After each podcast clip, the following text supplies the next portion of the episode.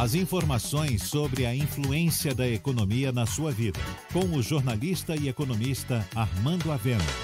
Falando de economia. A questão do fechamento da Petrobras na Bahia gera duas importantes preocupações. A primeira com os empregos que a empresa tem no Estado, e a outra é saber o impacto que isso vai ter na economia.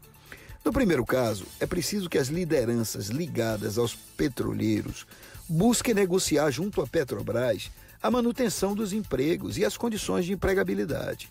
Esse é um caminho mais adequado do que tentar impedir a venda da empresa, que já é uma decisão tomada no plano de desinvestimento. Na verdade, a Petrobras não vai ser fechada, vai ser vendida.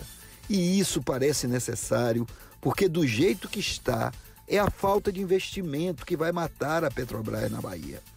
A refinaria Landulfo Alves, por exemplo, representava 30% da indústria e hoje representa menos de 15%.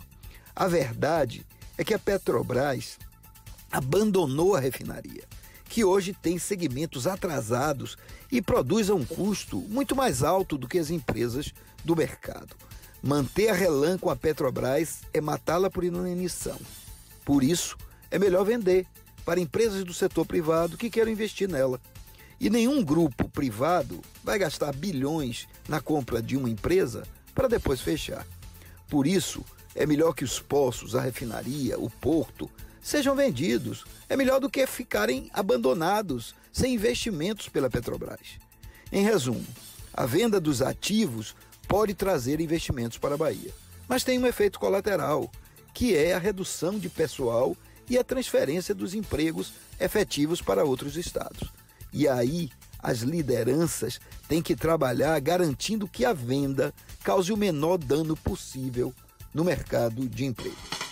Você ouviu Falando de Economia, com o jornalista e economista